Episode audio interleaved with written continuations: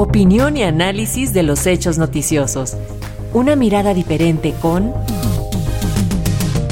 Felipe León López.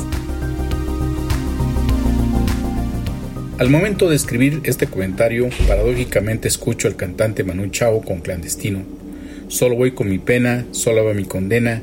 Correr es mi destino para burlar la ley. Me dicen el clandestino, yo soy el que era ley un himno a las víctimas de la peor crisis humanitaria que enfrentan los países expulsores como México y los llamados desarrollados. El desafío para enfrentarla está en la agenda de prioridades de toda Europa occidental y de los propios Estados Unidos porque las oleadas migratorias miran hacia el sueño de Oropel o hacia la única ventana de sobrevivencia que les brindan esas naciones que ahora pagan el precio de su pasado colonialista, intervencionista y del saqueo histórico de otros territorios.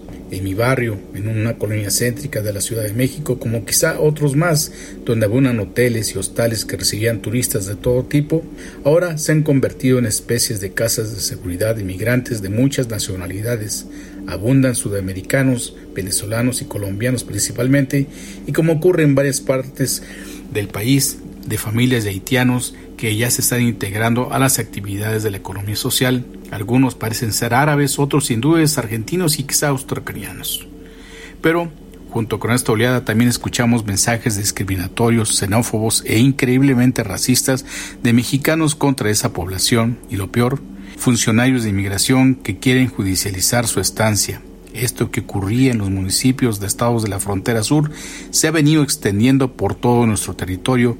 Cuidado, porque ese discurso de odio que aplican contra nuestros paisanos indocumentados en los Estados Unidos ahora se reproduce en boca de compatriotas contra extranjeros que inmigran a nuestro territorio.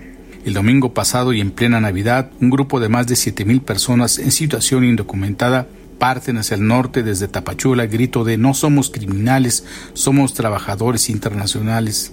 Avanzan del sureste al centro del país y previo a la reunión que sostendrán nuestro gobierno con el de los Estados Unidos para tratar la problemática.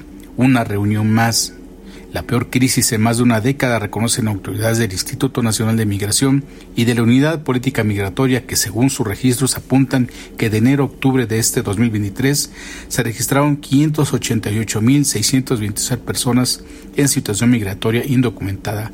Se trata de la cantidad de veces que inmigrantes han ingresado una o más veces al territorio nacional con la finalidad de cruzar Estados Unidos o a pedir refugio en México, según los datos de la Secretaría de Gobernación. ¿Qué se ha hecho? Primera crisis de refugiados guatemaltecos, los gobiernos mexicanos de Ernesto Cedillo hasta el de Andrés Manuel López Obrador se han pedido medidas profundas de cooperación para impulsar el desarrollo de Centro y Sudamérica. Los proyectos más acabados fueron el Plan Puebla-Panamá y los llevados a cabo en el presente sexenio como es la refinería Dos Bocas, el Tren Maya y el corredor transísmico con resultados aún por madurar y que lamentablemente el gobierno de los Estados Unidos ha sido poco sensible en apoyarlos con voluntad y decisión, ya que al final siempre se topan con las posiciones de políticos estadounidenses como los republicanos de Texas y los senadores de ese partido representados en sus congresos la pasada cumbre de Palenque a la que acudieron apenas unos países de la región,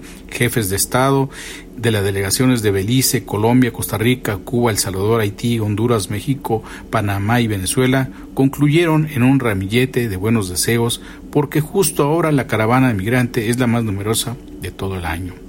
Amigos de Radio Educación, la crisis migratoria será una de las herencias más críticas para la próxima administración y es urgente que comiencen a atenderse esta problemática de raíz y no a que se mantenga la misma línea que copia la visión antimigratoria de nuestro vecino país al criminalizar la inmigración. Estamos a tiempo de encontrar soluciones, mitigar sus riesgos y evitar que esos brotes de incipiente xenofobia mexicana se extiendan de forma violenta en los lugares donde están los inmigrantes. Muchas gracias y esperemos tener un esperanzador fin de año y año nuevo.